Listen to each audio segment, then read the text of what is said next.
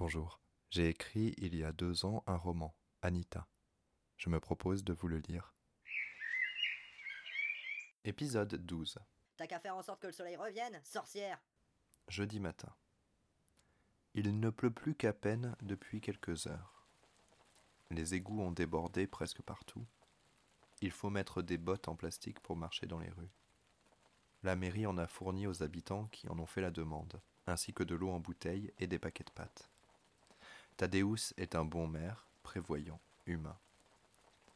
Les rats sortent de partout et s'ébrouent en hauteur sur les blocs électriques, les murets, les boîtes aux lettres.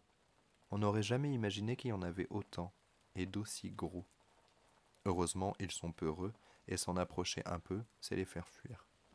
Mais marcher avec de l'eau jusqu'à mi-mollet en s'imaginant qu'un rat pourrait nager jusqu'à soi et grimper le long de la jambe, c'est assez pour décourager plus d'un de le faire sans avoir une bonne raison.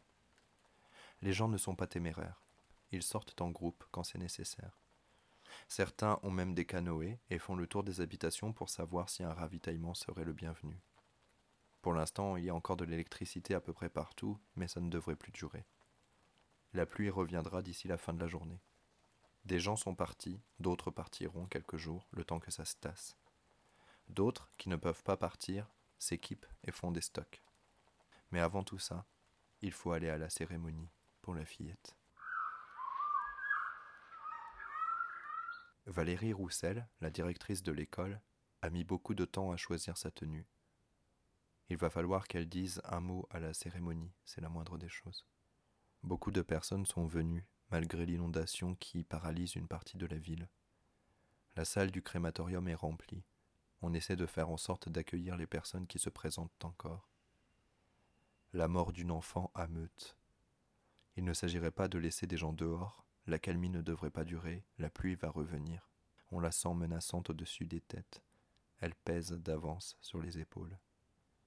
C'est le milieu de l'après-midi et la soirée va être horrible d'après les météorologues. Les parents de la petite fille accueillent Valérie très gentiment et lui demandent de s'installer sur la rangée derrière eux, plutôt en bord, puisqu'ils savent qu'elle va dire quelques mots. Si elle est en bord de rang, c'est plus pratique. La sœur de la morte, quand la directrice s'accroupit pour lui demander comment elle supporte les choses, se jette dans ses bras. Valérie manque de basculer, et pendant une seconde son cœur flanche, et un cri qu'elle ne poussera jamais se flanque dans le fond de sa mâchoire. Elle est assise quand Anita et sa mère arrivent. Les sanglots ne s'arrêtent pas, les discussions feutrées non plus, mais c'est comme un courant d'air glacial qui parcourt la salle et la fait se retourner. Les parents de la morte et sa sœur se sont retournés aussi. Inès se tasse, ses yeux se plissent. Elle fixe Anita qui a la mine cireuse et ne soutient pas son regard. Catherine se lève brusquement, et sans en avoir conscience sûrement, fait non de la tête. La mère d'Anita la remarque et sourit faiblement, comme pour dire quelque chose de rassurant. Catherine secoue la tête plus fort et murmure des choses qu'elle-même ne comprend pas. Une langue inconnue, faite de consonnes qui s'entrechoquent comme une prière ou une malédiction. Son corps se met à trembler. Valérie, devant ce spectacle, pense au janséniste qui convulsait. Gilles aide sa femme à se rasseoir, lui dit qu'il va s'en occuper, la directrice l'entend, et le regarde aller d'un pas décidé et tranquille vers Anita et sa mère.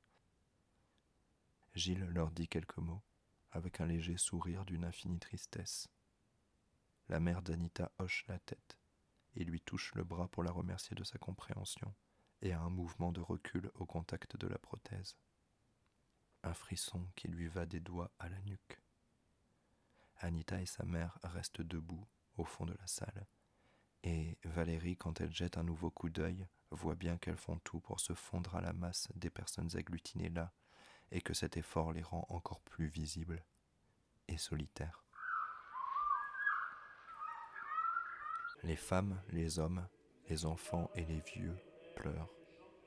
L'homme qui dirige la cérémonie, qui se veut sobre et un peu austère, a lui aussi du mal à contenir son émotion. Sa voix ne tremble pas, mais des larmes coulent parfois doucement le long de ses joues glabres. Valérie essaie de ne pas sangloter et admire le professionnalisme de cet homme qui sait pleurer en conservant sa dignité d'officiant. Elle devrait faire la même chose, parce que les enfants de son école sont là, les parents d'élèves, l'institutrice, la cantinière dont elle ne retient jamais le prénom. Chaque personne semble une photographie délavée d'elle-même, le visage blême. On se serre sur les bancs parce qu'il n'y a pas tant de place et parce qu'on a besoin de sentir les corps des autres. Valérie se demande si l'instituteur, qui s'est dévoué pour rester à l'école garder les enfants, est en train de penser à ses vacances en ce moment. Et si l'institutrice croit vraiment qu'on ne sait pas que le garçon roux qui tourne souvent son visage vers elle est son petit-fils. C'est l'heure de parler. Elle a les jambes lourdes et un siphon au-dessus de son diaphragme semble l'aspirer de l'intérieur.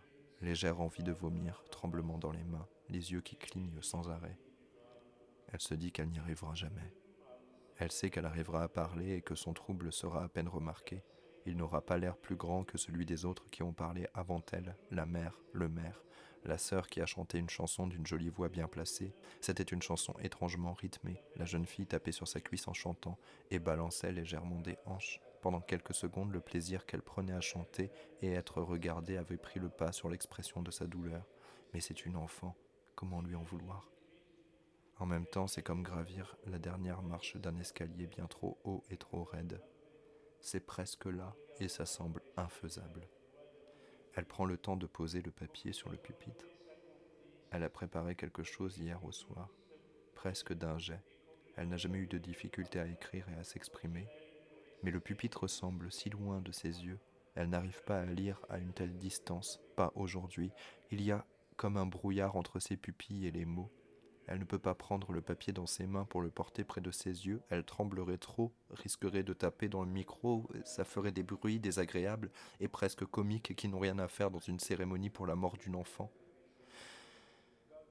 Alors elle ferme les paupières, inspire lentement, et quand elle parle, elle sépare sa tristesse, qu'elle confie à ses larmes, de son devoir, qu'elle confie à sa voix. Ça lui semble très clair. La marche à suivre est inexplicable et simple. On lui aurait dit que c'était ça le secret il y a deux minutes, elle aurait haussé les épaules avec dédain. Elle sent bien ses larmes qui coulent sur ses joues, mais son cœur ne se pince pas. Il est un muscle concentré dans l'effort. Sa voix ne se brise pas. Elle est grave, audible, simple. Nous ne pouvons en vouloir à personne, et c'est certainement la pire des choses. Une enfant est morte, qui faisait la joie de ses parents, des personnes qui la connaissaient. C'est un déchirement. Nous n'avons pas prise sur la vie et la mort, et cherchons des raisons là où le sens est absent. Une enfant est morte parce que parfois même les enfants meurent, parfois le pire arrive. Tâchons de nous souvenir, dans ce moment affreux, que tant que nous sommes en vie, nous sommes en vie. Il a fallu choisir l'incinération il est impossible dans l'immédiat de creuser dans le cimetière à cause de la pluie torrentielle, et les parents de la pauvre gamine, dont les méninges avaient comme explosé, ne pouvaient pas se résoudre à laisser le corps de la fillette dans un frigo pendant un temps indéfini.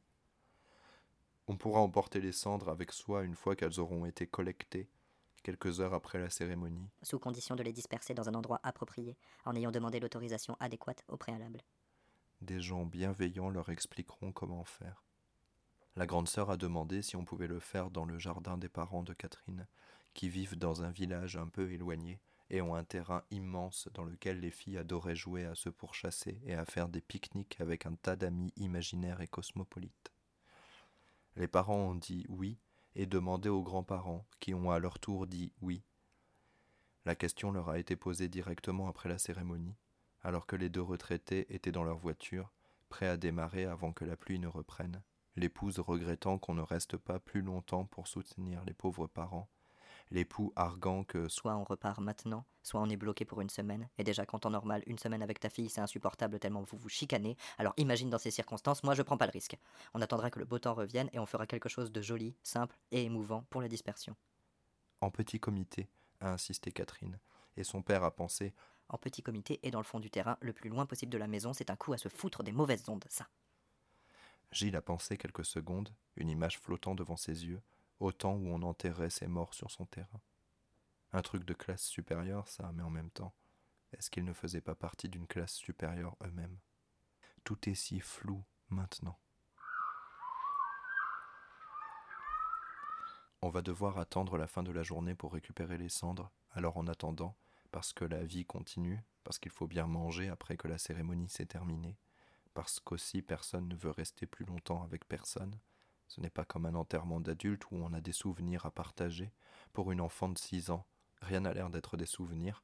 Tout est bien trop présent pour être évoqué avec nostalgie sans être terrassé de douleur. En attendant et pour se protéger de l'attente, les parents d'Inès l'amènent au fast-food de la galerie marchande attenant à l'hypermarché. Pas loin de la nationale, pas loin de la maison de Joe et Anita. Inès se fait la réflexion depuis le siège arrière de la voiture alors qu'elle résiste à la tentation de regarder le siège auto à côté d'elle que ses parents n'ont pas encore retiré. Elle lutte pour ne pas se laisser absorber par l'eau qui frappe et coule sur sa vitre. Elle a la sensation qu'elle pourrait s'y noyer. La nuque raide, le dos droit, les yeux rivés sur l'appui-tête du siège passager sur lequel est assise sa mère. Inès se concentre sur la sensation d'être vivante. Il n'y a pas de musique, pas de radio, pas de discussion. Parfois la main de son père sur la cuisse de sa mère, parfois l'inverse, et le bruit de la pluie qui tambourine. Il faut rouler doucement et les phares allumés. D'ici peu, ça va être inondé ici, dit Catherine. Ça va être un bordel pour les dégâts, comme si on avait besoin de ça. Aucune réponse, à peine un murmure de son époux. Il, il va falloir enlever le siège auto lance Inès. Son père se retourne brusquement, voit le siège, voit sa fille qui ne veut pas regarder le siège, voit son autre fille dans un cercueil, ses yeux se remplissent de larmes froides et salées, il ouvre la bouche pour dire quelque chose, le sanglot qui lui échappe est monstrueux, le visage de sa fille vivante se déforme en un cri, il sent en même temps la main de sa femme se serrer violemment sur son avant-bras, un bruit de klaxon assourdissant emplit l'air, Gilles se retourne vers la route, une lumière l'aveugle, il est tenté de mettre son bras en visière mais se retient in extremis, comprend sans le distinguer que la fourgonnette en face ralentit tant qu'elle peut, que la voiture familiale s'est déportée sur la mauvaise voie, qu'il ne faut pas freiner, il y a trop d'eau sur la chaussée, il ne faut pas freiner. Gilles respire comme un sportif, il sauve sa famille, pas question que d'autres gens auxquels son cœur s'est si brutalement accroché meurent aujourd'hui. Il décélère, calcule la trajectoire, tourne son volant juste ce qu'il faut pour passer à côté du camion, pour ne pas donner de coups de volant trop abrupts qui le feraient partir en tête à queue ça passe, ça passe, c'est juste, mais ça passe, le danger est passé. C'est bon Inès, c'est bon Catherine, le danger est passé. Feu de détresse, il se gare sur le trottoir, sort de la voiture. Ses chaussures s'imbibent d'eau, la pluie s'abat sur ses épaules avec acharnement. Il ouvre la portière arrière, attrape le siège auto et le lance de toute la force de ses bras, de ses épaules, de son torse qu'il ressent comme il les a rarement ressentis, de toute la puissance de son cœur qui bat à un rythme fou dans sa poitrine large, de tout le dégoût qui lui envahit le palais et lui fait gonfler la langue. Le siège auto décrit une courbe parfaite et atterrit dans le cimetière. C'est là qu'il doit être lui murmura l'oreille Catherine, qui est sortie de la voiture entre-temps. Même sa voix est trempée. Je veux plus être dans la voiture, dit Inès qui a suivi sa mère à l'extérieur. On cherche un moyen de la protéger de la pluie, mais c'est trop tard. Alors ils finissent la route à pied, malgré l'eau que la chaussée n'arrive pas à absorber. Ce n'est pas long, à peine dix minutes, et quand ils entrent dans le fast-food, tout le monde les regarde avec curiosité, compassion répugnance. Séverine essaie de distraire Maxime dans la voiture en le conduisant à la maison. L'enfant ne lui répond pas. Il siffle. Elle ne connaît pas l'air qu'il siffle, mais est surprise de sa dextérité. Elle lui demande comment ça s'est passé à l'école. Il dit Bien et continue de siffler. Elle demande ce qu'ils ont fait. Il dit On a joué continue de siffler. Elle demande s'il se sent bien, il ne répond pas et se contente de siffler. Elle lui explique, en le regardant dans le rétroviseur, que ses sœurs vont chez leur grand-mère et qu'ils seront tous les deux ce soir. Ils vont prendre un goûter et regarder des dessins animés ensemble en attendant que papa rentre. Et après on mangera des crêpes, si tu veux. Il ne répond rien. et continue de siffler. Elle se retient de lui demander d'arrêter. C'est stressant à la fin. Séverine prend sur elle. Qu'il siffle s'il a besoin de siffler. Je savais pas que tu savais siffler comme ça, Moi non plus. lui répond-il avant de reprendre son sifflement. Qu'est-ce que tu siffles? Je sais pas. J'ai mal au ventre, maman. Je crois pas que je vais pouvoir regarder les dessins animés avec toi. Séverine se pince les lèvres. Le sentiment d'impuissance qui l'étreint, dense et terrifiant, est affreux. Maxime ne siffle plus. Des larmes silencieuses lui coulent le long des joues. Il jette des regards furtifs autour de lui. Ses yeux bleus semblent ronds et noirs, sûrement à cause des larmes qui les brouillent. C'est la fin de l'épisode. J'espère qu'il vous a plu. Je vous retrouve demain et en attendant, prenez soin de vous et des autres.